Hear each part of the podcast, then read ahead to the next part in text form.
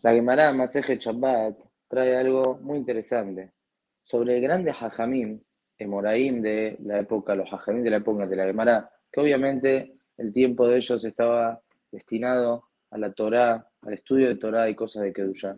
Pero aún así, la Gemara cuenta que Rab Hastav, Hajam, era el que cortaba la verdura para cocinarla para Shabbat.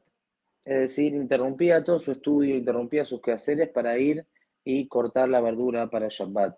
Y Rabba Barnahmani, que era otro hajam, él iba y cortaba la leña para utilizar esa leña para cocinar para Shabbat. Rab Safra era el que se ocupaba de cocinar la carne para Shabbat y Rabá, famoso Rabá de la Gemara, salaba el pescado, y Rabbi encendía el fuego, Rabbi Abba iba a comprar la carne y las demás comidas para el día de Shabbat. ¿Qué nos enseña la Gemara?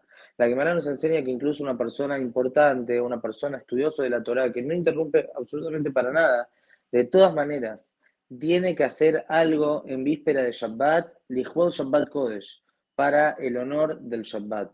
Y más aún, aún si la persona tiene gente que puede hacer el trabajo por él, puede pedir por teléfono y se lo traen, puede pedirle a algún empleado o tiene quien haga las cosas por él. De todas maneras, la alhaja es que la persona misma tiene que ir y hacer el hijo Shabbat. Este es el honor del Shabbat que uno mismo se está ocupando para los quehaceres del día de Shabbat. Incluso una persona que su tiempo lo utiliza para el estudio de Torah tiene que interrumpir un poco para por lo menos hacer algo en nombre del Shabbat. Y este es el cabod de la persona que me el Shabbat que le está dando honor al Shabbat. Justamente la Gemara esa se aprendió, la Gemara dijo ahí, que misua voy a tener mi cualquier misua que uno haga, por más que la pueda hacer con un sharia, con un emisario, siempre la misua es más importante cuando lo hace uno mismo. Eso demuestra el interés y las ganas que uno tiene para cumplir aquella misua.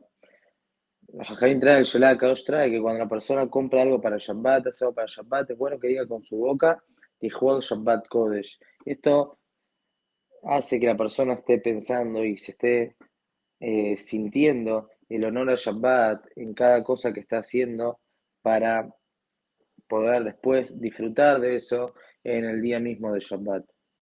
Otra alajá sobre los preparativos de Shabbat está escrito que es una misvá probar las comidas en la víspera de Shabbat para ver si llegan a necesitar algo. Uno está cocinando y quiere probar la comida, quizás le falta algún condimento, le falta sal, hay que modificar algo. Por eso es misma que la persona pruebe la comida de Shabbat. Sabemos que, como dice la canción, Toamea Haim Zahu es importante y es algo muy lindo que la persona pruebe las comidas de Shabbat. O a veces uno prueba la comida porque uno quiere comer, pero es bueno que uno lo haga Lijod Shabbat Kodesh y de esa manera, si llega a necesitar algo, entonces uno lo puede arreglar antes de Shabbat. Con respecto a la verajá, si la persona tiene que hacer verajá cuando prueba algo y en realidad no tiene intención de comer, de tener provecho de eso, sino únicamente de probar a ver si necesita algo.